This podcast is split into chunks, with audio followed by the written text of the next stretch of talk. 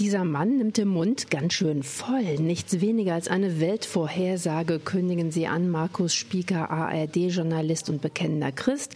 Vier Jahre lang haben Sie das ARD-Studio Südasien geleitet und sind jetzt zurück in Deutschland. Ihr Job heute Chefreporter beim Mitteldeutschen Rundfunk. Zusammen mit Ihrer Frau leben Sie in der Nähe von Leipzig und genau dort treffen wir uns auch in einem Café zu unserem Gespräch rund um Ihr Buch Übermorgenland, das den nicht gerade bescheidenen Untertitel trägt. Eine Weltvorhersage. Haben Sie prophetische Gaben, Herr Spieker? Können Sie in die Zukunft blicken? Überhaupt nicht. Ich bin auch eigentlich gar kein mystisch veranlagter Mensch. Ich äh, tue mich sehr schwer mit anderen Leuten, die sagen, sie haben Prophetien und ich selbst habe garantiert keine. Ich fand einfach, dass das ein schöner Titel war. Nicht auch so ein bisschen äh, Ähnlichkeit zu Wettervorhersage. Insofern eher ästhetische Gründe für den Titel. Gucken wir mal, ähm, wie viel Ästhetik und ähm, ja tatsächlich sachliche Recherche da auch zusammenfinden. Bevor Sie nach Indien gegangen sind, haben Sie zwölf Jahre lang als Korrespondent äh, im ARD Hauptstadtstudio in Berlin gearbeitet. Nicht wenige unserer ERF-Hörerinnen und Hörer werden Sie deshalb auch kennen von Fernsehschalten nach Berlin. Als Politprofi sind Sie also nach Asien gegangen. Aber diese Zeit scheint ihre Sicht auf unsere Welt, auch auf unser Land, doch ziemlich auf den Kopf gestellt zu haben. Die Leute, die aus Berlin über Politik berichten, die sagen ja über sich selbst, sie leben so ein bisschen in einer Blase, in einem Raumschiff, was da so rumschwebt durch ein dunkles All. Und das hat die Gefahr, dass man die wirklichen Probleme ähm, oft gar nicht mehr so sehr im Blick hat, dass man so sich fokussiert auf die Querelen zwischen Parteien, nicht, äh, die ganzen Probleme, wenn so ein Gesetz auf den Weg gebracht wird, also sehr viel Binnensicht. Und dann ist es ja eigentlich schon mal hilfreich, wenn man aus Berlin überhaupt rauskommt, mal aufs Land, aber natürlich nach Indien zu kommen, nach Asien, also den ganzen Blick von außen zu haben, auch so die Proportionen neu zu sehen, wie wichtig sind wir Deutschen überhaupt im Weltvergleich, wie wichtig sind unsere Probleme, wie problematisch sind die überhaupt, wenn wir also ja jammern, jammern wir ja tatsächlich auf sehr, sehr hohem Niveau. In einem Kapitel in meinem Buch sage ich, äh, eine interessante Nachricht ist, dass die oberen 1% wir selber sind äh, im Weltmaßstab. Also selbst die, die ein recht bescheidenes Einkommen haben, sind im Vergleich zu Leuten in Bangladesch sehr, sehr reich. Und das hat meine Sicht schon sehr verändert. Wie gesagt, vier Jahre lang sind Sie dort gewesen, haben in Neu-Delhi gelebt, in Indien, waren zuständig als ARD-Korrespondent für Südasien klingt jetzt erstmal, naja, recht äh, überschaubar, aber in Wirklichkeit ist das ja ein riesiges Gebiet. Ist eigentlich das größte Korrespondentengebiet, das es zumindest im öffentlich-rechtlichen Raum gibt, einfach an Einwohnerzahlen gemessen. Also in Indien leben ja 1,3 Milliarden Menschen, in Pakistan nochmal 250 Millionen ungefähr, bald sollen es aber 400 Millionen sein, Bangladesch 200 Millionen. Also insgesamt sind wir bei weit über zwei Milliarden allein in diesem Berichtsgebiet, äh, verglichen dann wieder mit Europa, nicht? 500 äh, Millionen Menschen, also viermal so groß äh, alleine an Einwohnerzahl. Äh, dazu die ganz verschiedenen Religionen, die verschiedenen Sprachen, die verschiedenen Kulturen, die verschiedenen Schichten. Also eine, ein Gebiet, was wirklich gigantisch ist mit dem, verglichen mit dem, was ich bisher so hier politisch und als Journalist gesehen hatte. Was mich natürlich als Journalistin auch interessiert, wie erschließt man sich denn als Korrespondent so ein riesiges Gebiet? Ich hoffe doch, dass die ehemaligen Kollegen äh, funktionierende Kontakte Kontaktnetze hinterlassen haben? Gibt es da auch Adressen in bestimmten Botschaften, wo man auf jeden Fall auflaufen muss? Einladungen, die man auf jeden Fall irgendwie organisieren sollte? Wie läuft das praktisch? Ja, also ist ja nicht ganz so einfach, einfach mal auf ein Abendessen dann in der Botschaft in Afghanistan, ähm, in Kabul vorbeizukommen oder in Islamabad. Also das hat sich erstmal diese, dieser persönliche Austausch schon ein bisschen auf Indien und eben auf die indische Hauptstadt Delhi beschränkt. Aber natürlich hat man in allen diesen Ländern, für mich waren es insgesamt neun Länder, sogenannte Stringer, also Helfer, äh, die die Region sehr gut kennen, die die Kontakte haben, die die Sprachen sprechen. Das heißt, wenn man äh, ein Thema hat, was man in Bangladesch recherchieren äh, will, dann ruft man da an. Beziehungsweise ich hatte ja auch indische Assistenten in Delhi, die kannten dann wieder diese Leute sehr persönlich, haben teilweise sogar auch deren Sprachen gesprochen. Und die rufen dann da an und ähm, dann geht das so los, dass dann geguckt wird, wen kann man da interviewen, wo kriegt man Dreherlaubnisse, wie gefährlich ist das, wohin zu fahren, wie lang dauert das, dann werden Unterkünfte gebucht. Das sind schon große Operationen, wenn man dann beispielsweise über so eine Hochwasserkatastrophe in Bangladesch berichtet. Äh, alleine könnte man das gar nicht leisten. Stichwort Sprachenlernen von dem äh, ARD-Urgestein-Korrespondenten Gerd Ruge habe ich mal gehört, obwohl er zum Beispiel auch einige Jahre in China Korrespondent gewesen ist, dass er nie die Sprache gelernt hat. Er hatte immer einen Dolmetscher dabei. Haben Sie sich denn die Mühe gemacht, die ein oder andere Sprache zu erlernen? Also ich habe am Anfang mir so einen kleinen Sprachführer Hindi, nicht? das ist die äh, vorrangige Sprache in Indien, vor allem in Nordindien. Hindi in, in 30 Tagen habe ich mir besorgt, habe ich aber nach dem ersten Tag schon aufgegeben. In Indien insgesamt gibt es 27 Sprachen. Nicht? Dazu kommen dann die Sprachen in den anderen Ländern, auch da, zum Beispiel in Afghanistan äh, gibt es viele verschiedene Sprachen, in Pakistan viele verschiedene. Also das habe ich mir deshalb auch geschenkt, weil die gebildeten Schichten, die sprechen alle Englisch, besser als wir. Also Schule ist ab Grundschulalter komplett englischsprachig äh, für viele Inder, vor allem in der mittleren und oberen Schicht. Und deshalb kommt man mit Englisch sehr, sehr weit. Auch die Zeitungen sind, die wichtigen Zeitungen in den Ländern, da sind alle englischsprachig. Also mit Englisch kam ich gut weiter. Ansonsten kenne ich noch ein bisschen Französisch und Latein. Das hat mir da nicht so viel geholfen. Also keine neuen Sprachen. Das schon mal geschenkt, aber trotz alledem sind Sie natürlich, äh, ich denke auch vom MDR vorbereitet worden auf diesen Auslandseinsatz. Was ist da Kür? Was ist Pflicht? Was muss man? Welche Schulungen muss man als Korrespondent da unbedingt durchlaufen? Ich war ja vorher schon ein paar Mal in Afghanistan gewesen, dann allerdings sehr sicher in Begleitung des Außenministers oder des Bundespräsidenten. Also das hat mir so einen ganz groben Einblick gegeben, wenn auch äh, mich nicht so richtig auf äh, die persönlichen Dreharbeiten vorbereitet, weil da fährt man in so Kolonnen hochsicherheitsmäßig dann vom Flughafen zum Präsidentenpalast. Also das war so mein, meine eine Vorbereitung. Die andere war ein Krisenvorbereitungstraining, das die Bundeswehr ausrichtet für Journalisten speziell. Das geht dann eine Woche lang und da lernt man eben den Härtefall kennen. Also man lernt, was es ist, wenn man beschossen wird, wenn man entführt wird, wenn man vier Stunden auf dem Boden kniet mit verbundenen Augen. Und beschimpft wird, wie man sich da zu verhalten hat. Oberste Regel immer gehorchen, nicht den Helden spielen.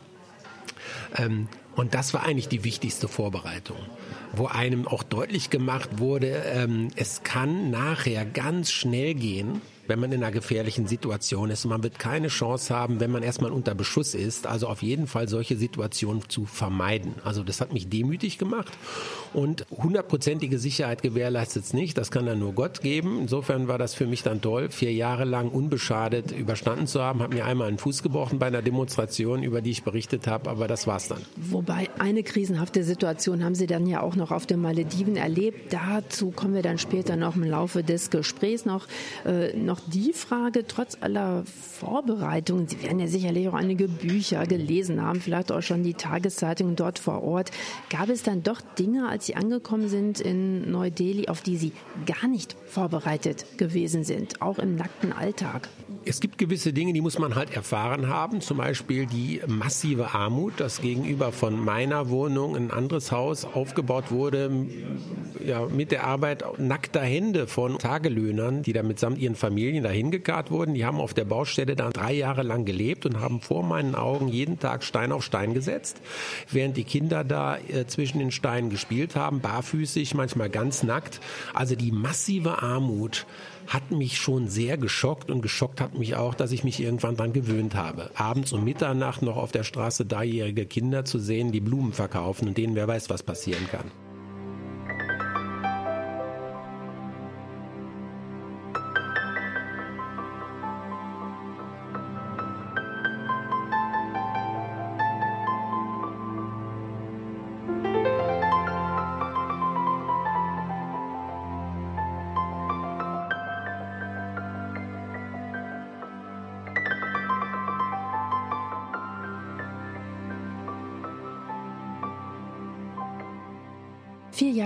Hat er in Indien gelebt und das ARD-Studio Südasien geleitet. Jetzt ist Markus Spieker wieder zurück in Deutschland und hat Anfang des Jahres ein neues Buch herausgebracht, erschienen im Fontes Verlag Übermorgenland.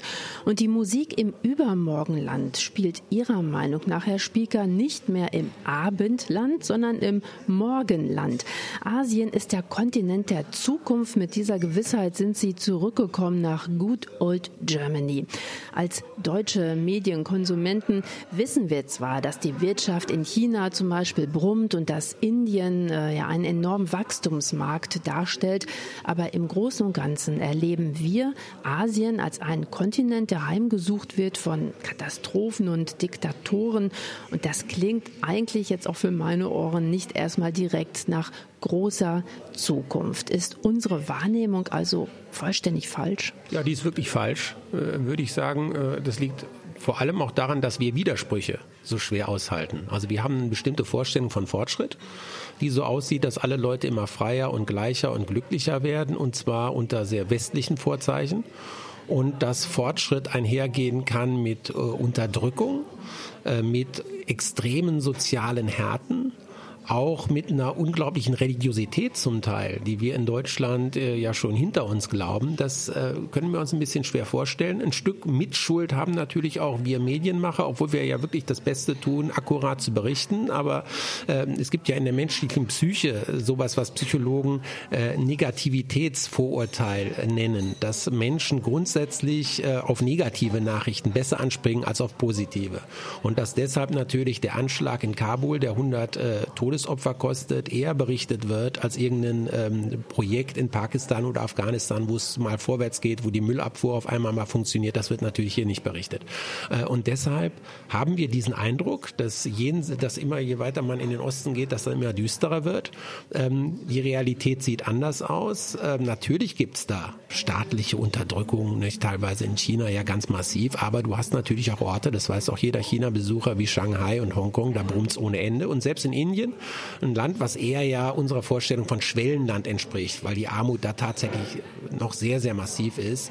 Gibt es äh, Luxus-Einkaufstempel, gibt es schwerreiche Menschen, gibt es auch schon eine, eine Mittelschicht, äh, der es vergleichsweise gut geht und die sich viel leisten kann. Und das haben wir oft hier nicht auf dem Schirm. Pflücken wir das noch mal ein bisschen auseinander, ähm, was Sie jetzt äh, benannt haben.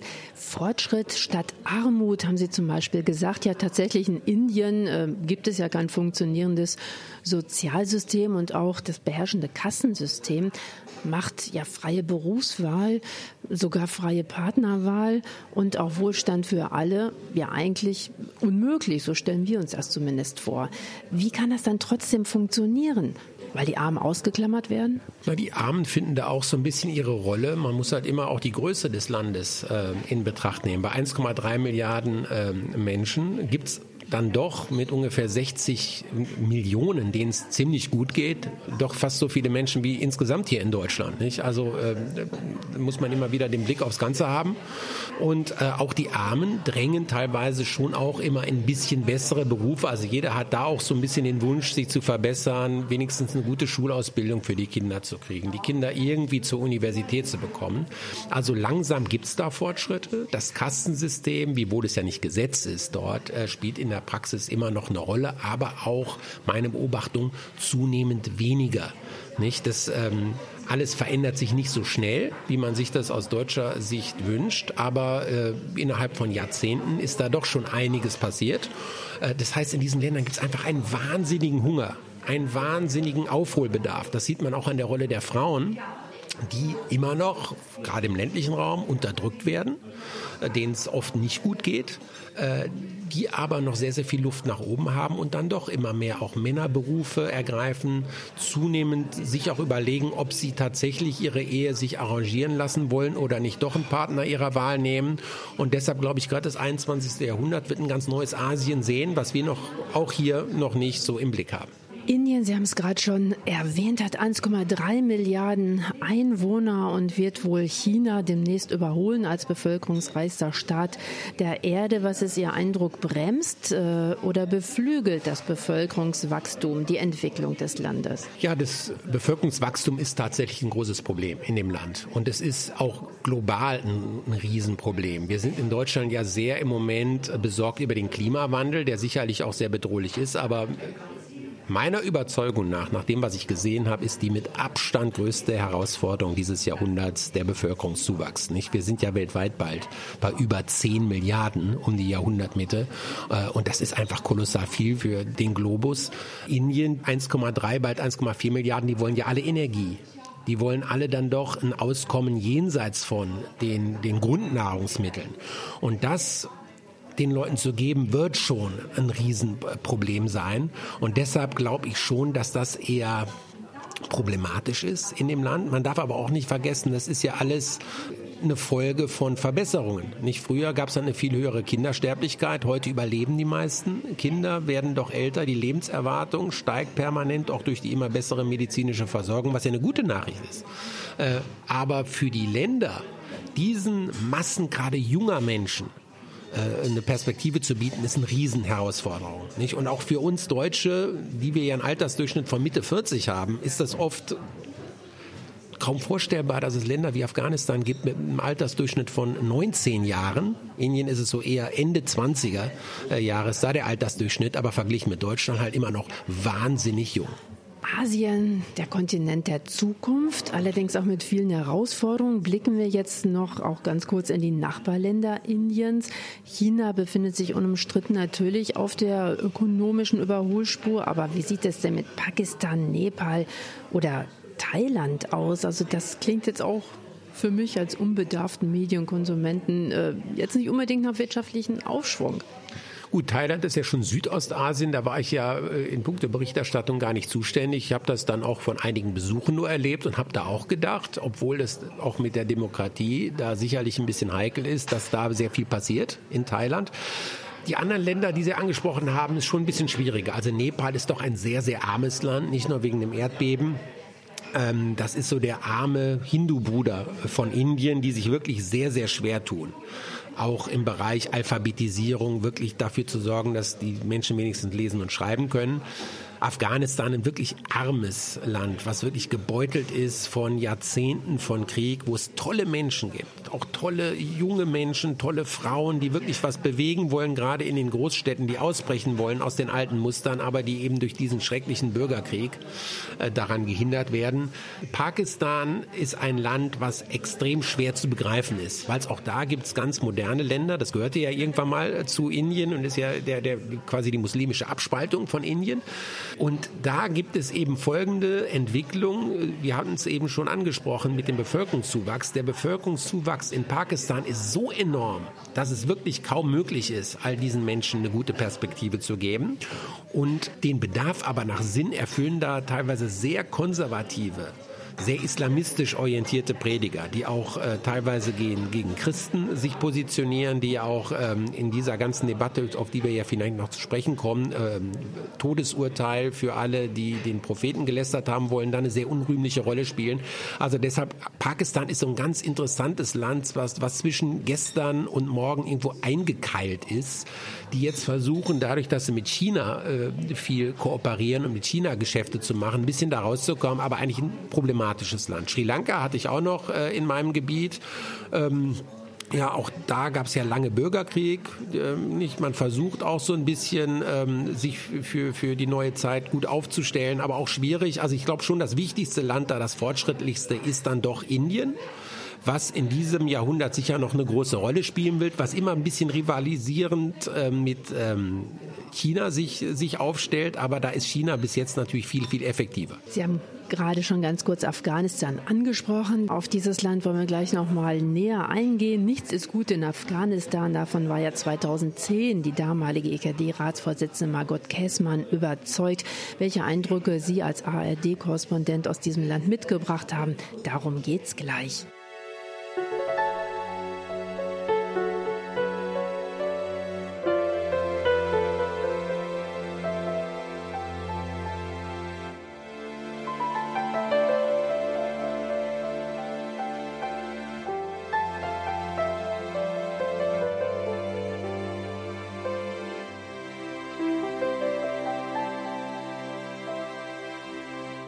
Als ARD-Korrespondent in Südasien waren Sie, Markus Spieker, unter anderem auch für Afghanistan zuständig. Noch bis Ende März 2020 wird die Bundeswehr dort im Einsatz sein mit bis zu 1300 Soldaten. Insgesamt ist die NATO dort noch präsent mit etwa 20 Nationen. Die deutschen Soldaten sollen überwachen und aufklären, sind aber auch zuständig für logistische und humanitäre Unterstützung. Vor neun Jahren konstatierte die damalige EKD-Ratsvorsitzende Margot Käßmann, Fraukersmann. Nichts ist gut in Afghanistan. Ein Satz, der uns, obwohl er jetzt schon äh, vor neun Jahren gesprochen worden ist, uns immer noch ziemlich im Gedächtnis haftet. Aber Ihr Eindruck offenbar ist doch ein bisschen anders, den Sie als Korrespondent aus Afghanistan mitgebracht haben. Ja, also erstmal glaube ich, die Bundeswehr wird doch noch ein paar Jahre länger als bis 2020 da bleiben und da bleiben müssen, weil das Land sonst im Chaos versinken wird. Und da sind wir schon bei Frau Käßmann. Das war natürlich ein zugespitzter Satz aus einer Neujahrspredigt, wo sie äh, im Prinzip für den Pazifismus auch eintreten wollte. Äh, und ich, natürlich ist an der Frage, ob dieser ganze Krieg sinnvoll, berechtigt und vor allem ähm, gut organisiert wurde, viel, viel dran. Und da kann man lange drüber streiten. Ähm, und ich bin da ja selber immer hin und her gerissen. Äh, durch ein Land zu fahren, wo viele Leute einfach keinen Tag Frieden kennen, täglich in Angst leben, äh, auch keine richtige Perspektive haben, wo viele eben auswandern wollen gleichzeitig zu sehen, dass es sehr, sehr vielen Menschen, vor allem Frauen, sehr, sehr, sehr viel besser geht als unter den Taliban. Und wer dann einmal an einer Universität in Kabul unterwegs war, wo die ganzen jungen Mädchen dann äh, lernen oder wer an der Musikschule war, wo die Musik machen dürfen, was ihnen vorher verboten war, die durften ja noch nicht mal aus dem Haus gehen, der kommt da doch zu einem bisschen anderen Schluss und sagt, so problematisch das alles war, vielen Menschen hat es dann doch wirklich ähm, ja noch ein ganz neues Leben geschenkt.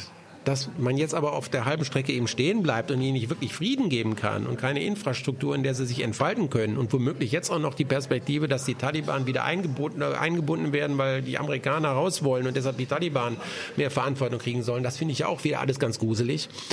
Also es gibt da keine einfachen Antworten und eben die Frage, war es wert, so irrsinnig viel Geld da auch reinzustecken? Waren die zigtausenden Toten es wert in Anführungsstrichen?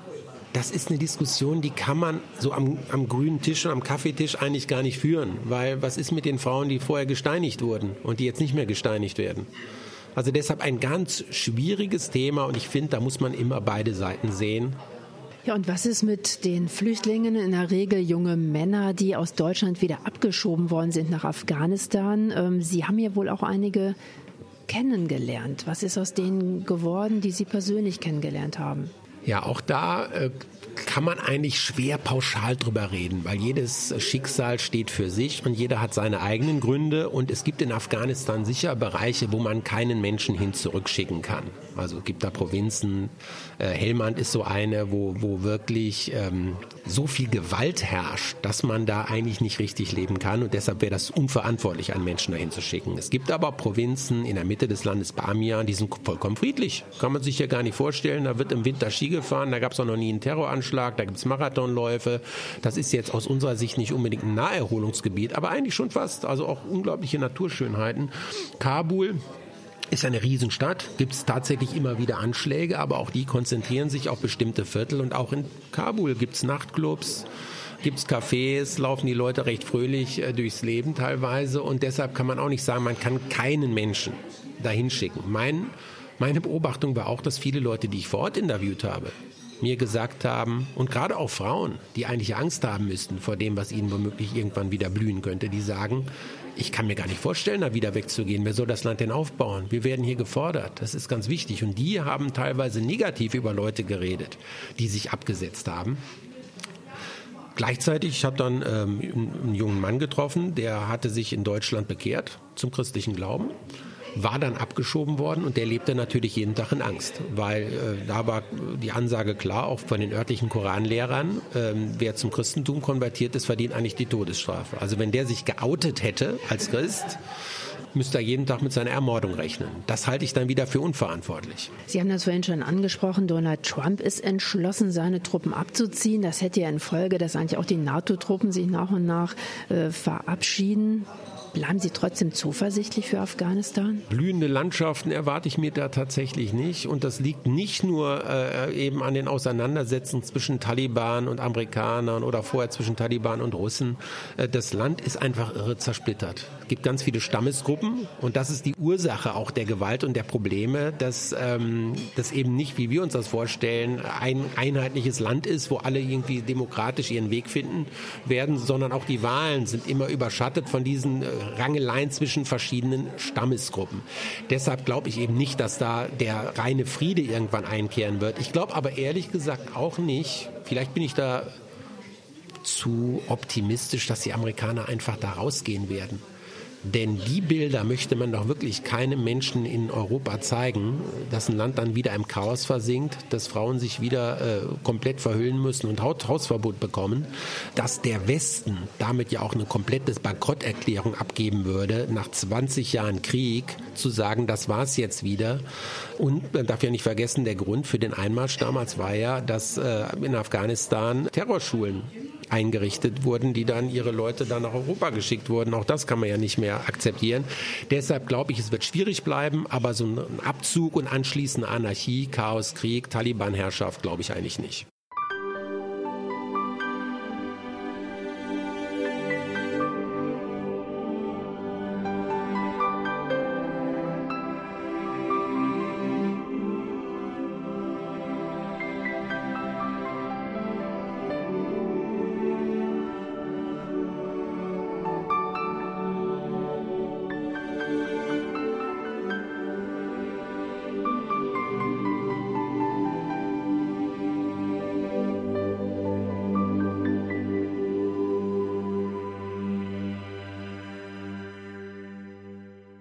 Asien. Journalist Markus Spieker sieht diesen Kontinent auf der Überholspur. Die Musik spielt im Morgenland, nicht im Abendland, sind Sie überzeugt. Herr Spieker, nach vier Jahren als Leiter des ARD-Studios für Südasien sind Sie wieder zurück in Deutschland mit Ihrem kürzlich erschienenen Buch über Morgenland. Sortieren Sie Ihre Eindrücke aus dieser Zeit.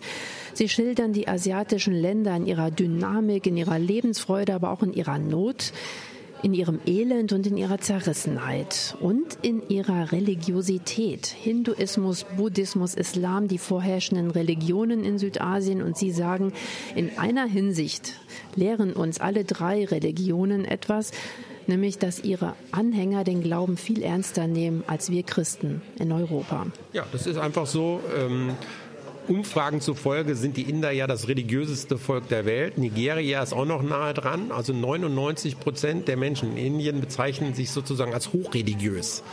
Also Religion ähm, prägt ihren Alltag und prägt ihr Verhalten. Und das gilt auch für die ganzen Nachbarländer. Sri Lanka ist dann ja eher buddhistisch orientiert, Nepal wieder hinduistisch, Pakistan, Afghanistan äh, muslimisch und ähm, eben da der Alltag durchzogen von religiösen Riten und äh, die Überzeugung der Menschen eben stark religiös. China ein Land, über das ich nicht berichtet habe, das ich aber besucht habe, ist das Ganze natürlich anders.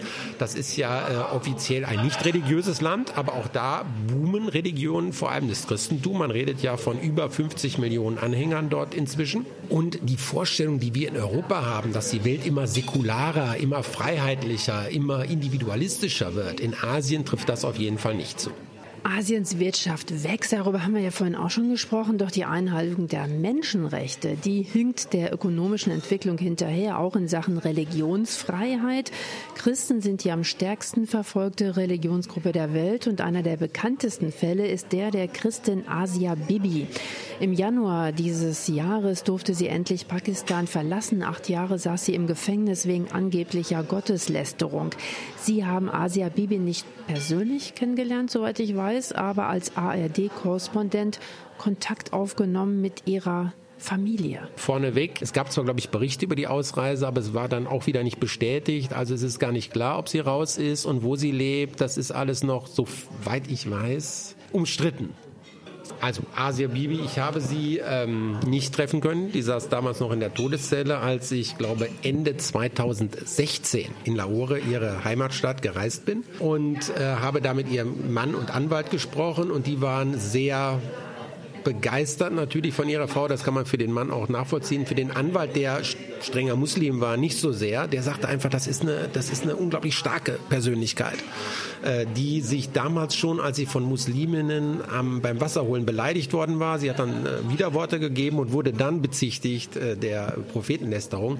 Schon damals hat sie sich ihren Schneid nicht abkaufen lassen und ähm, auch im Gefängnis ist sie sicher auch malträtiert worden von Mitgefangenen und hat das alles über sich ergehen lassen. Also in, insofern zeigt sie so ein Stück weit die Robustheit äh, der Christen in diesen Ländern. Nichtsdestoweniger ist natürlich ein furchtbares Schicksal, dass eine äh, damals noch jüngere Frau, die um ihr Leben betrogen wurde durch ein Gesetz, ähm, was zwingend vorschreibt für jeden, der der Prophetenlästerung überführt wird, die Todesstrafe. Nun ist das Problem bei diesem Gesetz, dass äh, die Verurteilung oft äh, nur durch irgendwelche komischen Anschuldigungen von Nachbarn zustande kommt äh, und dass auch die Richter da überhaupt äh, nicht unvoreingenommen sind, sondern im Gegenteil oft sich danach richten, was Koranlehrer wünschen. Und mich hat eben schockiert beim Berichten über Asia Bibi, dass wenn man so Leute von der Straße gefragt hat, wie seht ihr denn den Fall, dass überwältigend auch von Frauen die Antwort kam, nein, äh, auf jeden Fall soll sie äh, erhängt werden. Äh, und da sehr wenig ähm, auch ein Nachdenken A darüber war, ob das Urteil überhaupt gerechtfertigt war und B, ob überhaupt so ein Gesetz sinnvoll ist. Inhaftiert zu werden wegen angeblicher Gotteslästerung, unter Umständen sogar mit dem Tod dafür bestraft zu werden, ist natürlich die allerhärteste Form der Christenverfolgung. Sind Ihnen subtilere äh, Formen begegnet, der Christenverfolgung in Südasien? Ja, Verfolgung ist ja tatsächlich so ein Wort, was manchmal problematisch ist, weil es setzt ja meistens so den Gedanken voraus, das wird von irgendeiner Stelle organisiert, am besten staatlich. Und das ist in den meisten Ländern so nicht der Fall. Äh, es gibt da Konversionsverbote. Das ist natürlich schon ein Problem in so Ländern auch wie Nepal oder äh, auch in Sri Lanka wird das geprüft, dass gesetzlich verboten wird, dass Christen ähm, für ihren Glauben werben und Andersgläubige zum Glaubensübertritt motivieren. Das ist dann gesetzlich verboten. Aber ansonsten gibt es keine Verfolgung, dass eben ein Gesetz gibt, äh, dass Christen unter, unterdrückt werden sollen. In Indien zum Beispiel ist es so, dass es viele Einzelausschreitungen gegen Christen gab. Oft im ländlichen Raum, dass dann ähm, Pfarrer attackiert wurden oft von radikalen Hindus, ähm, dass sich aber die staatlichen Stellen davon distanziert haben. Gleichzeitig äh, man ihnen den Vorwurf machen kann, dass sie insgesamt so ein Klima schüren, so für den Hinduismus halt, der dann wieder Leute ermutigt dazu, gegen Christen vorzugehen. Und dann gibt es natürlich noch eine eher sanftere Form der Unterdrückung, was man eben eher Diskriminierung nennen kann, dass äh, zum Beispiel, wenn sich ähm, Christen um Jobs im öffentlichen Dienst bewerben, dass sie da nicht so gute Chancen haben. Aber auch das steht nicht im Gesetz, sondern das ist so eine Gewohnheit im Prinzip, die man dann auch schwer belegen kann. Aber nicht mit Christen, mit denen ich geredet habe, ob im Osten des Landes oder im Süden von Indien. Durchgängig war eigentlich die Einschätzung, dass das Leben für sie schwer ist und vor allem unter der im Moment noch amtierenden hindu-nationalistischen Regierung immer schwerer wurde. Trotz Verfolgung, trotz Diskriminierung im Alltag christliche Gemeinden wachsen. Sie haben ja auch verschiedene Gemeinden äh, besucht. Welchen Eindruck machen die Christen dort? Die Gemeinde, die mich am meisten begeistert hat, war eine ganz, ganz arme Gemeinde in einem ähm, arme Leute-Stadtteil von Delhi. Trafen sich da die Afghanen, die aus ihrem Land geflohen waren, die nicht aus Indien mehr raus konnten, weil sie gar keinen Pass hatten und weil ihnen auch eine Ausreise verwehrt wurde, die auch keine Arbeit bekommen konnten, die in so einem ganz komischen Status waren, niedere Dienste verrichten mussten. Ähm, auch im Alltag, glaube ich, vielen Schikanen ausgesetzt waren und die trafen sich da in so einem Kellerraum unklimatisiert im Sommer, also es war richtig heiß und lobten Gott aus voller Kehle. Und dann war an diesem Sonntagmorgen zufällig Muttertag, als ich da war. Und dann sangen die dann Lieder zur Ehre der Frauen. Und jede von den Muttis kriegte dann ein Geschenk und kam dann nach vorne. Und dann habe ich gedacht, das wäre undenkbar gewesen in Kabul, dass Frauen so in den Mittelpunkt einer religiösen Veranstaltung gehen. In die Moscheen dürfen sie ja gar nicht in, ihr, in, in den allgemeinen Bereich, da sind ja sowieso nur Männer und zu erleben, wie fröhlich diese Menschen sind unter elenden Bedingungen. Und dass da auch so eine Atmosphäre der Gleichheit ist, auch zwischen den Geschlechtern, was eben in diesen Landstrichen revolutionär ist, das fand ich ganz großartig. Wie haben denn all diese ja, multireligiösen Eindrücke und auch die Begegnungen mit Christen dort in Südasien ihren eigenen Glauben verändert? Also erstmal hat es mich mutiger gemacht, überhaupt über Glaubensdinge zu reden. Nicht? In Deutschland hat man das ja so ein bisschen verlernt. Da ist das ja so in der Konversation nicht so angesagt, dann auf einmal äh, auf das Thema Religion zu sprechen zu kommen. Da redet man ja viel schneller über Sex als über Glauben. Und jetzt mit einer Gewissheit nach Deutschland zurückzukommen, dass das eine Selbstverständlichkeit ist und dass das die klügsten Menschen der Welt überall machen und dass es eigentlich ein, ein Trend ist, wieder Religion, das hat mich erstmal selbst inspiriert und motiviert. Äh, speziell der christliche Glaube, ich habe seine Einzigartigkeit dann auch im Vergleich zu den anderen Religionen neu gelernt, nämlich äh, etwas, was es ähm, in allen anderen Religionen nicht gibt. Etwas ist äh, eigentlich auch der falsche Begriff, eine Person, die es nirgendwo anders gibt, nämlich Jesus Christus. Diesen Menschen, in dem Gott sich selbst offenbart hat und sein Gesicht gezeigt hat und der auch Gott ist, den gibt es so nirgendwo. Und der vor allem die Versöhnung predigt, die Gleichheit aller Menschen, der auch ein sehr entspanntes Verhältnis zu Frauen hatte, für, seine, für die damalige Zeit ungewöhnlich. Auch die Idee, dass Jesus viel mehr als ein Religionsführer ist. Mohammed ist halt nur Prophet gewesen. Und im Hinduismus gibt es dann mythologische Götterfiguren wie Krishna, von denen eigentlich aber keiner im Ernst glaubt, dass sie wirklich gelebt haben, zumindest kein Intellektueller. Und da haben wir dann Jesus, der eben beides war, Gott und Mensch, und der die Menschheit erlöst hat. Und der hat so eine einzigartige Schönheit, die habe ich da neu zu schätzen gelernt.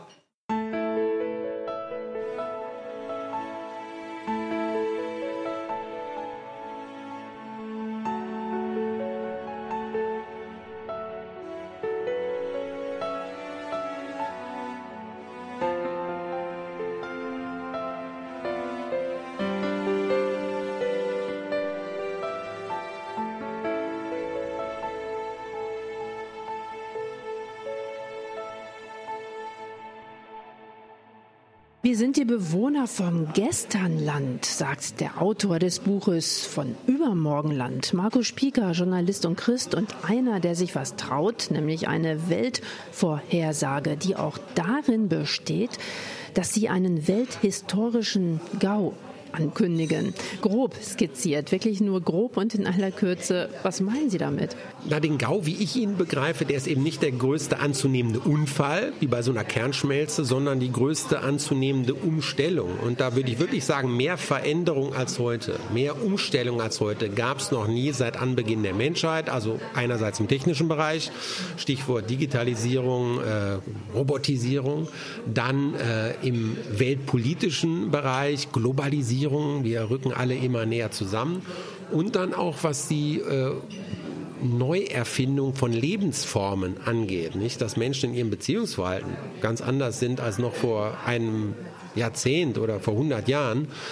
Und äh, wir wissen aus der Psychologie, Menschen tun sich mit Veränderung eigentlich schwer. Nicht? Also der Reiz des Neuen ist etwas, was man eigentlich nur in geringen Dosen gut verträgt. Wenn zu viel Neues auf den Menschen einstürmt, dann muss er ja komplett neue Dinge lernen, neue Abläufe. Das kostet eine wahnsinnige Energie und führt dann auch zu einer Angst vor Kontrollverlust. Und Angst führt dann wieder oft zu Wut und Ärger. Deshalb sagen manche Leute auch, wir leben im Zeitalter des Zorns, nicht, weil es so viel äh, gewalttätige und, und äh, unangenehme Proteste gibt. Und das ist eben der welthistorische Super-GAU. Und dabei, sagen Sie, sind äh, ja die Menschen, die in Asien leben, im Kommen, im Morgenland äh, spielt die Musik und wir im Abendland sind sozusagen die von gestern, die mit diesen Veränderungen offenbar nicht so ganz Schritt halten.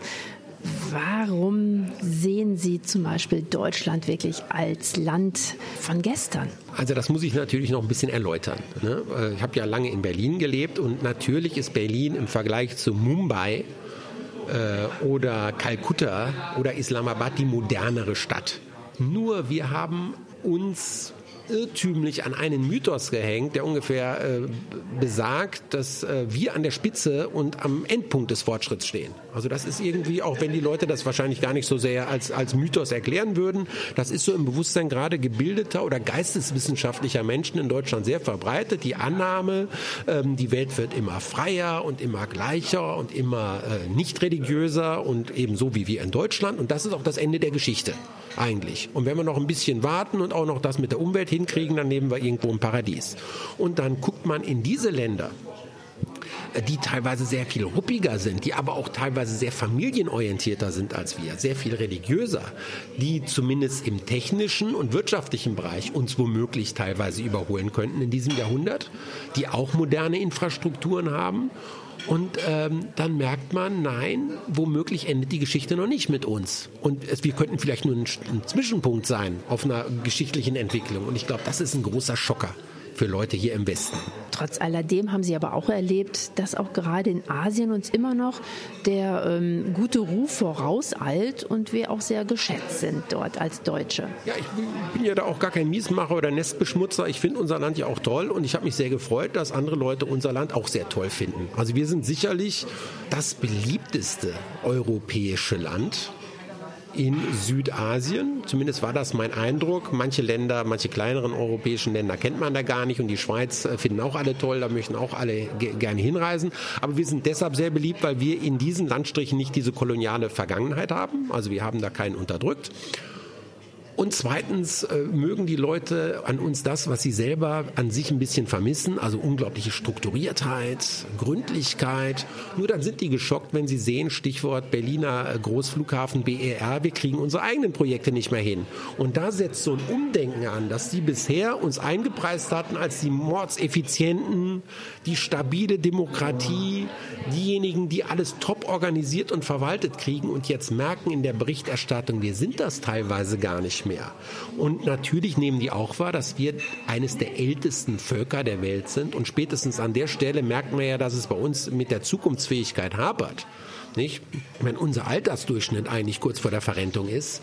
Und mein Appell ist eigentlich sehr an die Adresse meiner Landsleute, eben an uns Deutsche zu merken, es gibt ein richtiges Rennen wieder in der Weltgeschichte. Darum, äh, wer äh, gut im Export ist und wer Innovationen äh, auf den Markt bringt und wer tolle Erfindungen macht Während wir in Deutschland darüber diskutieren, wie kriegen wir bedingungsloses Grundeinkommen, wie können wir die Rente irgendwie schöner organisieren. Also wir sind gar nicht so sehr an der Zukunft dran. Und ich möchte uns sagen, nein, wir müssen uns da neu aufstellen und merken, wir sind in einem echt harten Wettbewerb im Moment. Ja, was uns auf jeden Fall, denke ich, wohl auch unterscheidet von der asiatischen Welt, das ist, wir haben äh, ja nicht mehr so diesen Glauben an den Fortschritt ohne Nebenwirkungen. So sind wir zum Beispiel ja eines der wenigen Völker auf dieser Erde, ähm, dass zum Beispiel die Digitalisierung doch sehr skeptisch sieht ähm, und auch das gesamte Thema KI, künstliche Intelligenz. Wir fürchten uns wie kaum ein anderes Volk vor Überwachung. Skepsis kann eine Tugend sein, die ja auch dazu äh, motivieren kann, noch mehr zu forschen, noch mehr ja, ähm, den Dingen auf den Grund zu gehen. Aber was ist denn Ihr Eindruck? Hemmt uns mittlerweile auch diese Skepsis äh, im Wettlauf um die neuesten Technologien? Ja, das ist wirklich eine sehr, sehr wichtige Frage und die kann ich auch nicht so einfach beantworten, weil ich selber bin ja auch ein bisschen kulturpessimistisch und technikskeptisch. Also ich sehe das, was die Freunde von Amazon, Google, Apple machen, auch nicht komplett kritikfrei. Facebook nicht zu vergessen und habe ja auch ein bisschen Angst davor, dass wir immer mehr manipuliert werden von Algorithmen, von Maschinen, von Bewegungen, die wir gar nicht kontrollieren können. Und ich bin ja selber noch Kind des analogen Zeitalters, also ich habe das ja alles noch erlebt mit äh, Kassettenrekorder, wie schön das da war, seine Hits dann aus dem Radio dann mitzuschneiden und äh, dass man nur drei Fernsehprogramme hat und dann hat man sich aber umso mehr gefreut äh, auf den Abend, wenn mal ein ordentlicher Film lief und ich fand das eigentlich alles ganz toll. Das Überangebot frustriert mich ja eher, überfordert mich eher und ich würde manchmal gerne die Pause-Taste drücken, wenn man das in der Geschichte könnte und sagen, ach ist im Moment doch ganz gut, vielleicht nochmal 10, 15 Jahre zurück, war doch ordentlich, wir müssen hier nicht weiter. Also deshalb kann ich die verstehen, die vor den Risiken warnen. Nur müssen wir dann auch die Stärke und die Macht haben, da mitreden zu dürfen. Und ich glaube, das verkennt man in Deutschland. Nicht, dass die äh, moralischen Appelle, die wir von uns geben, ja nur so viel wert sind, wie wenn sie untermauert sind von wirklicher Gestaltungskraft. Wenn wir aber sehr langsam sind in unseren Abläufen, wenn wir selber politisch keine Einigung mehr, mehr hinkriegen, wenn wir selber nicht mehr viel Gewicht in der Welt haben, weil wir einfach zu wenige Patente auf den Markt bringen, dann können wir da auch nicht mitreden. Und ich glaube, deshalb müssen wir beides. Wir müssen eine gesunde Skepsis haben und auch manchmal auch im europäischen Kontext sagen, nee, da machen wir hier vielleicht nicht mehr mit. Und gleichzeitig dafür zu sorgen, dass wir gute Wissenschaftler bei uns haben und dass ein paar wichtige Entwicklungen von uns mitgestaltet werden. Sie haben das vorhin ja auch schon angerissen, dass wir auch in unserer Medienlandschaft äh, oft die falschen Themenschwerpunkte setzen. Also, dass wir, Sie formulieren das so lakonisch, mehr uns um Alterssicherung kümmern als um Zukunftssicherung. Jetzt sind Sie selbst Chefreporter beim MDR. Versuchen Sie da andere Themen zu setzen und wenn ja, welche? Na, erstmal orientieren wir uns ja am Zuschauer und bei einer alternden Gesellschaft ist ja klar, wofür die sich interessieren. Das sagt ja was übers Land aus. Und ich glaube auch nicht, dass wir Medien da äh, aufgerufen sind, im Prinzip die Themen den anderen vorzusetzen die, die dann konsumieren müssen. Man kann höchstens, so das versuche ich auch mit meinem Buch, an der einen oder anderen Stelle die Leute ermutigen zu sagen, macht doch mal einen Blick über den Tellerrand hinaus, fangt selber an, das nachzufragen. Unsere Welt befindet sich in den Wechseljahren, behauptet ARD-Journalist Markus Spieker. Zu den entscheidenden Veränderungen gehört Ihrer Meinung nach auch die Zunahme gläubiger Muslime. Sie werden auch Europa stärker prägen als bisher. Sind Sie überzeugt? Darüber reden wir gleich.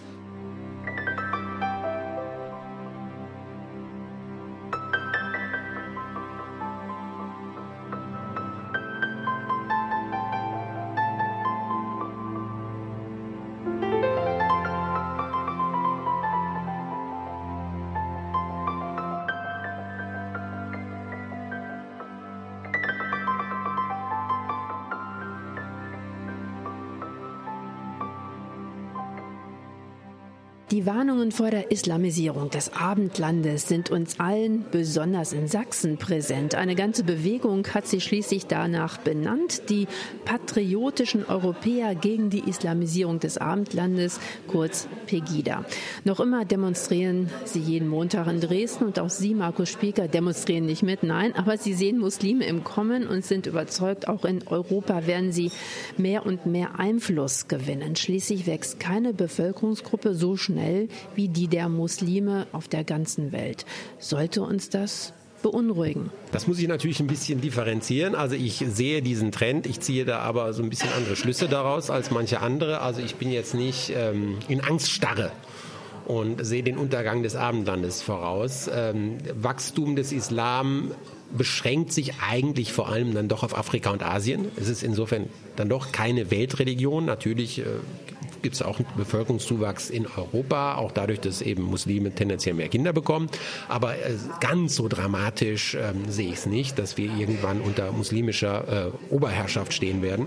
Ich denke eher, dass wir uns mal selber mit uns befassen mussten. Also ich kann den Muslimen ja nicht äh, vorwerfen, wenn sie ihren Glauben ernst nehmen. Die Frage, die sich für mich stellt, ist, wie sieht es denn mit unserem eigenen Selbstverständnis aus? Und da würde ich sagen, nach 200 Jahren Regentänzen säkularer Intellektuelle oder nichtchristlicher Intellektuelle, die da uns versprochen haben, dass es irgendwie was anderes geben wird, was unsere Gesellschaft zusammenbindet. Ob es denn die Verfassung sei oder der Glaube an den Fortschritt oder so ein allgemeiner Humanismus, wo aber nichts passiert ist, wo man einfach merkt, die Menschen werden, wenn sie nicht religiös sind, eher egoistischer und ziehen sich zurück in Nischen und haben insofern dann auch keine, kein äh, Gegenangebot gegen den Islam, der immer äh, stärker wird und der vor allem auch junge Männer anspricht. Ähm, müsste man doch eigentlich sagen, wir müssten wieder mal uns fragen, was wir nicht doch am christlichen Glauben haben und müssten da wieder Brücken, die abgerissen wurden, in die Vergangenheit äh, aufbauen und eine neue Wertschätzung unserer eigenen Glaubenstradition entwickeln. Bleiben wir trotzdem noch mal kurz bei den Muslimen. Als ARD-Korrespondent in Südasien sind Sie natürlich auch immer wieder, ich denke auch im Alltag, Muslimen begegnet. Wie haben Sie die persönlichen Begegnungen empfunden zwischen Muslimen und Ihnen als bekennendem Christen? Sehr positiv eigentlich. Ich habe auch erlebt, dass die meisten da ein sehr pragmatisches Verhältnis zu ihrem Glauben haben und deshalb auch abgeschätzt haben, dass ähm, in Europa sehr viel gut ist und die sind halt Christen, die Europäer und ähm, das nimmt man eigentlich mal so hin und akzeptiert das. Also da hat keiner versucht, auch mich zu missionieren oder mir meinen Glauben schlecht zu machen. Im Gegenteil wurde mir dann immer wieder betont, dass es auch im Koran eine große Wertschätzung von Jesus gibt und von Christen an sich. Und da hat man eher auf das Verbindende Wert gelegt. Äh, das ist ja auch nicht so sehr das Problem. Das Problem, äh, gerade radikaler Muslime in diesen Ländern, vor allem wenn sie die Mehrheit darstellen, ist eben, dass sie in ihren Ländern aufpassen, dass Andersgläubige eigentlich keine Chance haben und ihnen nicht wirklich ähm, gesellschaftlich Parodie bieten können. Das war das Problem. Deshalb, ähm, wenn ich über den Islam rede, ist es wirklich nicht so, dass ich da denke, da kommt was ganz, ganz Furchtbares. Äh, ich halte den Islam an vielen Stellen eben für die schlechtere Alternative zum Christentum. Und ich glaube, dass ein Land, was christlich geprägt ist, Vorteile hat gegenüber Ländern, die muslimisch geprägt sind. Äh, ich finde aber auch den blinden Säkularismus oder der Glaube, ähm, ähm, man glaubt nur an das, was man wirklich sieht und man glaubt nur an, an Materie und eben nicht an was Geistiges. Ich halte den für viel gefährlicher. Wenn wir uns das letzte Jahrhundert angucken, Stalin, Mao, auch Hitler war ja kein Christ, haben ja Atheisten oder sogenannte Freidenker viel, viel mehr Unheil über die Welt gebracht als Muslime. Und äh, deshalb denke ich, das muss man alles eben im Verhältnis sehen. Aber die harte Hand des Islams haben Sie selbst persönlich auch als Korrespondent auf den Malediven kennengelernt. Menschenrechtsgruppen waren dort schon seit einiger Zeit wohl vor einem steigenden Einfluss radikaler Islamisten. Und auch Sie selbst sind mit Ihrem Fernsehteam dort in arge Bedrängnis geraten und wurden als Korrespondent des Landes verwiesen. Das hatte aber dann keine religiöse Gründe. Also das ist ja eine Regierung gewesen, mittlerweile zum Glück abgewählt, trotz starker Unterstützung durch China. Ein Regime, das einfach korrupt war. Ein Regime, was sich zwar als muslimisch dargestellt hat, was aber vor allem der Selbstbereicherung verpflichtet war. Und die haben dann mitgekriegt, da kommen wir äh, deutschen Journalisten an und recherchieren zum Thema ähm, Islamismus und den Verwicklungen auch mit ihrer eigenen, mit der eigenen Regierung dort. Und das wird denen dann gefährlich und unangenehm und deshalb haben sie uns ausgewiesen. Wir kamen dann ja zum Glück auch raus, aber ich würde das jetzt nicht als religiöse Diskriminierung verstehen. Sind Sie in Asien denn auch Muslimen begegnet, die eine gewisse Reformwilligkeit gezeigt haben? Zum Beispiel in puncto Frauenrechten oder Religionsfreiheit? Oder bilden wir uns das in Europa nur ein, dass es überhaupt solche Muslime gibt in Asien? Also wir bilden uns ein, dass diese Muslime in der Mehrheit sind oder überhaupt an einer Stelle, wo sie die Masse wirklich lenken können. Aber die gibt es natürlich. Die gibt es immer dann, wenn man an Universitäten geht, wenn man in Medienbereiche geht, wenn man in kulturelle Räume geht, gibt es unglaublich fortschrittlich denkende Muslime auch dort, die für Gleichberechtigung eintreten, die für Toleranz eintreten, die das ganz gruselig finden, was da mit Asia Bibi passiert ist. Und das sind natürlich auch Leute, mit denen man sehr viel zusammen tun kann. Man darf halt nur nicht äh, deren Einfluss überschätzen.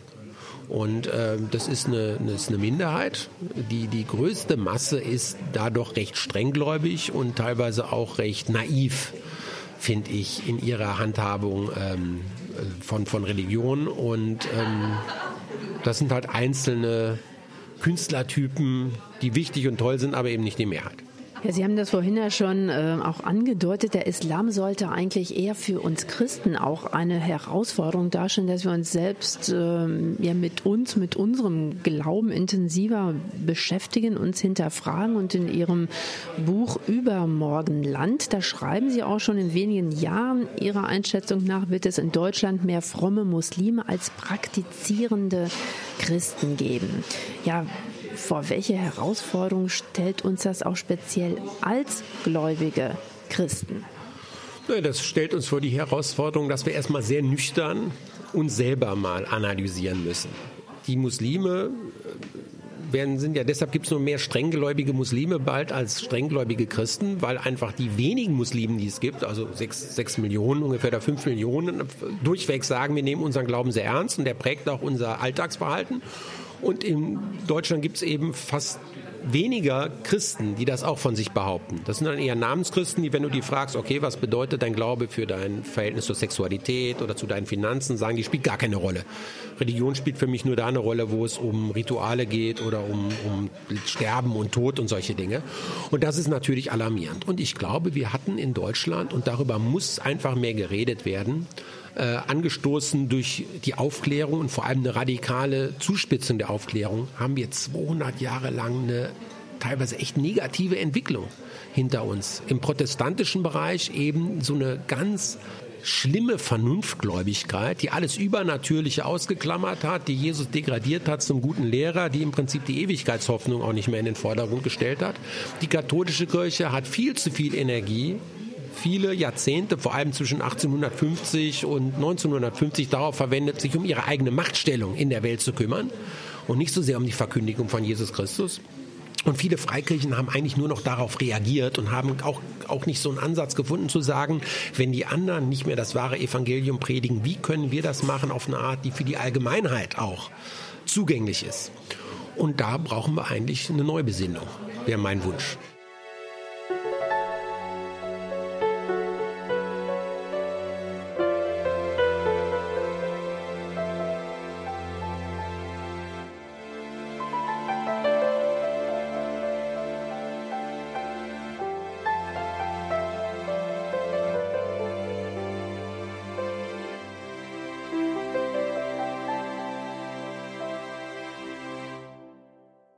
Wir von gestern? ARD-Journalist und Buchautor Markus Spieker sieht das so und glaubt, wenn Deutschland sich nicht auf die Hinterbeine stellt, werden wir wirtschaftlich links und rechts überholt von asiatischen Ländern und bald in der Welt eine ähnliche Rolle spielen. So schreiben Sie das, Herr Spieker, in Ihrem Buch Übermorgenland, wie das kleine Slowenien heute in Europa.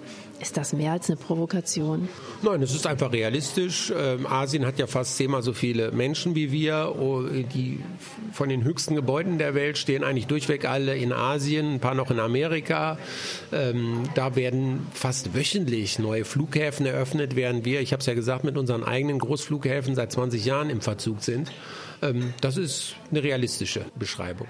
Bevor Sie nach Indien gegangen sind, ähm, waren Sie AD-Korrespondent im Berliner Hauptstadtstudio. In dieser Funktion haben Sie auch mehrfach deutsche Politiker begleitet auf ihren Reisen nach Asien, auch deutsche Außenminister. Und Sie sind überzeugt, unsere Politiker müssten in Asien viel stärker noch als bisher unsere bundesdeutschen Geschäftsinteressen vertreten. Knallhart sozusagen. Asiatische Regierungen ließen sich so oder so nicht reinreden in Sachen Menschenrechte. Also beschränkt sich unser Einfluss Ihrer Meinung nach, wenn überhaupt, nur noch auf die ökonomische Entwicklung dieser Länder? Na, ganz so zynisch äh, möchte ich das nicht verstanden wissen. Natürlich sollen wir weiter auch ähm, für eine Einhaltung der Menschenrechte uns dafür einsetzen, vor allem auch wenn es darum geht, Verfolgung religiös Andersdenkender.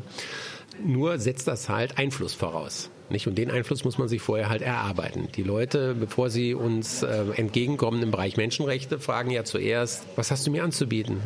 Kann ich mit dir Geschäfte machen? Bist du relevant? Bist du wichtig? Und deshalb müssen wir da schon dafür sorgen, dass wir da weiter in der ersten Liga spielen. Und das tun wir für meine Begriffe zu wenig. Wir haben so das Verständnis, dass wir jetzt uns eben ein vor allem moralisches Auftreten leisten können.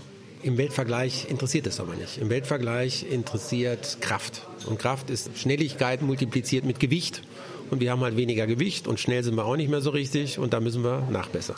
Sie fordern auch dazu auf, dass Deutschland sich stärker am, am, Wettbewerb um die besten internationalen Talente kümmern sollte. Aber ist das nicht auch eine Art von Ausbeutung, wenn wir die äh, jungen, ausgebildeten, klugen Leute aus Indien zum Beispiel abwerben, damit sie in Deutschland mit ihrer Fachkraft mithelfen, unseren Wohlstand zu sichern? Die fehlen doch auch zum Beispiel im Schwellenland Indien äh, beim Aufbau des eigenen Landes. Ja gut, das ist eine Sichtweise, die, glaube ich, Leute, die vor Ort sind, da nicht mehr teilen, weil die Realität ist ja nicht so, dass deutsche Headhunter in, in indische Dörfer gehen und dann die jungen Leute da rausholen, sondern die Realität ist, dass es äh, Millionen und Abermillionen von jungen Menschen gibt in Ländern wie Indien, die studieren und die sich überlegen, ob sie auch im Ausland was machen könnten, wenn sie im eigenen Land keine Perspektive haben und die überlegen sich dann, ob sie in den USA studieren oder in England oder eben vielleicht in Deutschland und, und da dann auch eine berufliche Zukunft anstreben. Und äh, in diesem Talentpool, der da ist, auch von Ausreisewilligen, zu gucken, wer möchte denn zu uns kommen und hilft uns weiter, finde ich total legitim.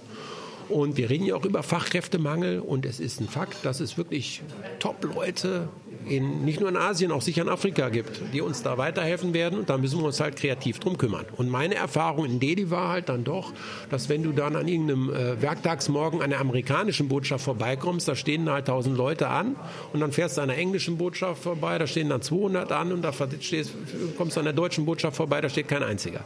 Dann wird, wurde mir zwar gesagt, ja, das haben wir im Vorfeld äh, schon mit denen gemacht, denn die kommen dann zu persönlichen Terminen und das stimmt auch, dass Indien eigentlich noch im Bereich Studenten doch etliche auch nach Deutschland schickt, aber im Vergleich zu USA verschwinden wenige immer noch. Also, Sie sagen, wir Deutschen müssen uns auf die Hinterbeine stellen, wir müssen aufholen, wieder mehr Patente anmelden, forschen, vorne dabei sein bei den neuesten Technologien. Man könnte aber auch einwerfen, warum müssen wir denn zum Beispiel unbedingt Exportweltmeister bleiben? Stünde uns Deutschen denn nicht auch so ein kleines dänisches Glück gut zu Gesichte, nicht besonders reich zu sein, aber dafür glücklich? Die Dänen gehören ja, ja mit den Finnen zu den glücklichsten Menschen auf dieser Erde oder ist so ein kleines dänisches Glück für ein 80 Millionen Volk in der Mitte Europas ja nicht vergönnt? Nun, ich bin jetzt kein Skandinavien-Experte, deshalb weiß ich nicht, womit die Dänen ihren doch auch beträchtlichen Wohlstand erwirtschaften, jenseits von Fischerei und anderen Dingen. Und in Deutschland ist es nun mal so, dass wir ein sehr exportabhängiges Land sind und irgendwo muss die Kohle ja herkommen. Und ähm, wir haben ja einen sehr üppigen Bundeshaushalt. Nicht? Geht auch sehr viel Geld da rein, auch die, die ähm, Sozialkosten zu bezahlen. Und das muss halt erwirtschaftet werden. Im Moment ist es der Export. Ich sehe da bisher keine Alternativen. Ist ja auch eigentlich toll. Die Maschinen, die wir ins Ausland liefern, das sind ja keine Waffen, sondern das sind ja Dinge, die den Leuten das Leben irgendwie bereichern. Noch sind wir da auch halbwegs gut aufgestellt und wir sollten es auch noch bleiben, weil ich würde unserem schönen Land nicht wünschen, dass wir in eine Situation von Wirtschafts Flaute kommen werden. Ich glaube nicht, dass wir das gut vertragen können. Auch im Moment die, die politischen Debatten, das Aufkommen äh, auch extremer Positionen, die würden sicherlich noch viel lauter werden, wenn wir kein Wirtschaftswachstum mehr generieren können. Deshalb äh, nach wie vor sehr, sehr wichtig, Wirtschaftsstärke. Bei aller Freude am technischen Fortschritt, Markus Spieker, Sie sind auch davon überzeugt, wir Deutschen sollten häufiger auf unser Bauchgefühl hören. Was Sie damit meinen, dazu gleich mehr nach der nächsten Musik.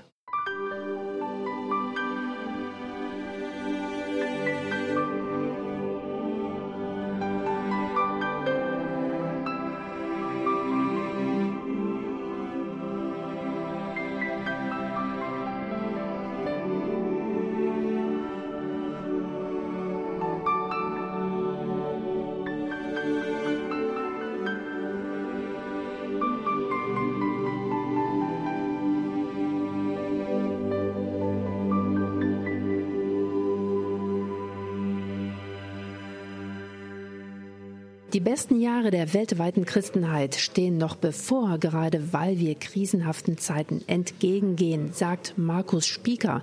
Vier Jahre lang haben sie das ARD-Studio Südasien geleitet und sind jetzt zurückgekehrt mit dieser ungewöhnlichen Prognose.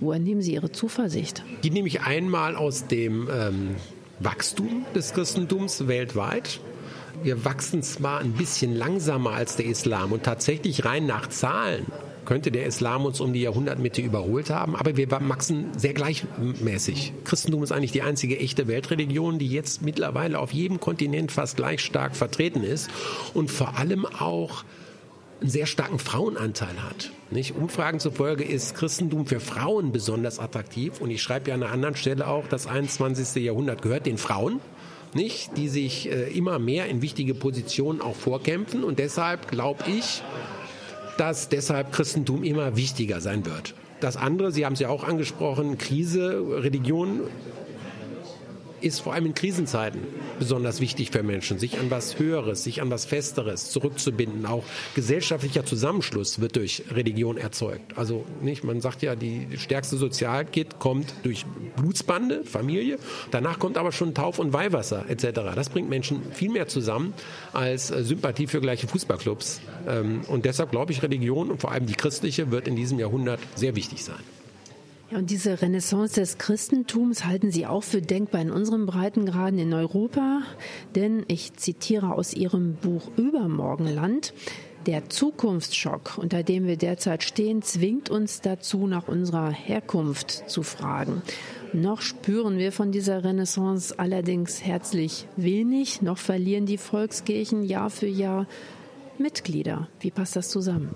Na, weil die Volkskirchen sich an einen Zeitgeist rangewanzt haben, vor allem an einen akademischen, der auf falsche Pferde gesetzt hat. Die radikale Aufklärung hat sich zur Aufgabe gemacht und viele Leute haben das gar nicht mitgekriegt, die christliche Vergangenheit systematisch schlecht zu reden.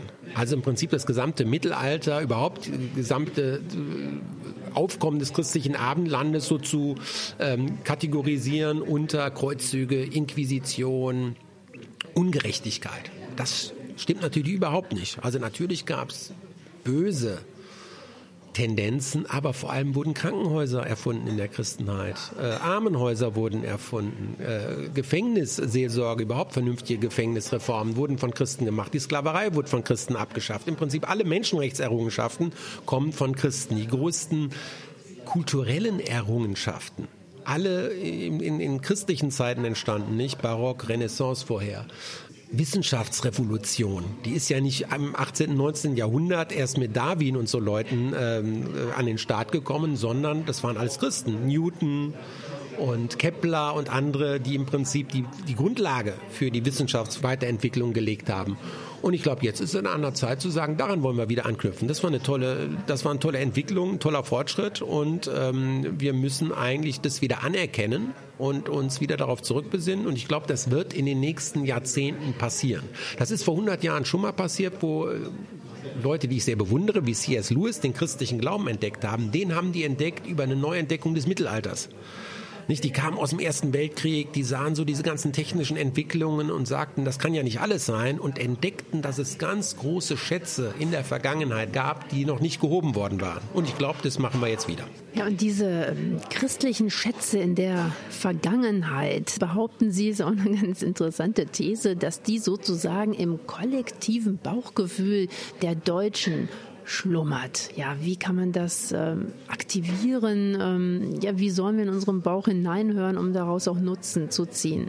Naja, Bauchgefühl, ähm, sage ich jetzt mal als Hobbypsychologe, ist ja nicht so der dumpfe Trieb, sondern im Bauch sind ja im Prinzip Erfahrungen abgespeichert. Erfahrungen schon unserer Eltern, die die genetisch an uns weitergegeben haben, haben aber auch unsere eigenen. Nicht, wo wir gemerkt haben, nicht, oh, die Herdplatte ist heiß, da gehe ich jetzt besser nicht dran. Und insofern würde ich sagen, der kollektive Bauch sind die Erfahrungen der letzten 2000 Jahre und zum Beispiel unser Verhältnis zur Mitmenschlichkeit nicht, kommt eben aus diesem Bauchgefühl heraus, wo wir eigentlich mittlerweile denken, na ja, das denkt man halt so als Mensch. Aber nein, das war, bevor Jesus in die Welt gekommen ist, überhaupt keine Selbstverständlichkeit, dass man sich für die Nörgen und Sorgen und Nöte von Menschen in ganz anderen Schichten, in ganz anderen Ländern interessiert hat. Das ist christlich. Und das müssen wir einfach wiederentdecken. Eine Weltvorhersage haben Sie mit Ihrem Buch über Morgenland angekündigt. Vieles erscheint hier und da also in düsteren Stimmungen, in düsteren Tönen. Schlussendlich mündet es dann aber doch in dieser Zuversicht, was ich eben schon erwähnt habe. Ich habe sie zitiert, dass die besten Jahre für das Christentum noch bevorstehen. Also das Christentum könnte vor einer Renaissance stehen. Vielleicht das doch noch mal gebündelt zum guten Schluss zusammengefasst. Sie haben ja in Asien auch viele andere ähm, Weltreligionen kennengelernt, sich damit auch auseinandergesetzt. Warum eignet sich gerade unser christlicher Glaube denn für eine zukunftsorientierte Gesellschaft, ähm, ja, die auch zu gestalten und Fundament dafür auch zu sein? Ja, da äh, gehe ich mal auf meine Begegnung mit dem Dalai Lama ein. Das war ja so einer der Höhepunkte, dass ich den äh, in seiner Exilresidenz in Indien getroffen habe und ein ganz freundlicher Mann und noch sehr fit für seine Anfang 80 und, und sehr witzig. Und ähm, dann haben wir auch so ein bisschen in dem Interview über Glauben geredet und da hat er mich überrascht, indem er gesagt hat, na ja, er wird eigentlich von Religionen gar nicht mehr so viel erwarten, weil die würden ja auch viel Streit bringen und ähm, seine Hoffnungen ruhen eher auf der Wissenschaft. Nicht? Und dass die Wissenschaft ja äh, erkennt, dass man äh, Meditation lernen soll, dass wir einfach gesund und dass man so Achtsamkeit lernen soll und Empathie lernen soll und dass wir sollen einfach pädagogisch ein bisschen besser werden und dann wird doch alles besser. Und das war erstmal war ich frappiert und habe dann aber drüber nachgedacht und gedacht, naja, das ist ja schön, nur was hat das in den letzten Jahrhunderten und Jahrtausenden gebracht? Denn dieser Versuch über Training, über so ein bisschen netter werden, die Menschheit zu revolutionieren, den gab es ja schon ganz lange. Den gibt es ja schon seit Buddhas Zeiten und hat eigentlich nie was verändert weil eben das gefehlt hat, was Jesus in die Welt gebracht hat, die Zusicherung eines gütigen, eines liebenden Gottes, dass er uns geschaffen hat, dass er uns zu einer ewigen Hoffnung berufen hat und dass er uns einlädt, bei uns zu sein und uns zu helfen, uns gegenseitig zu lieben. Und ich glaube, das ist die Hoffnung.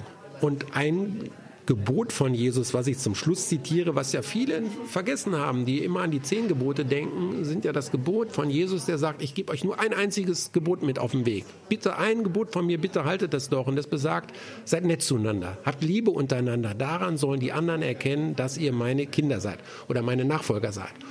Und wenn wir Christen das wieder erkennen, das Gebot der Liebe und der Nächstenliebe und das in den Mittelpunkt auch unserer Botschaft stellen, glaube ich, kann das die Welt verändern.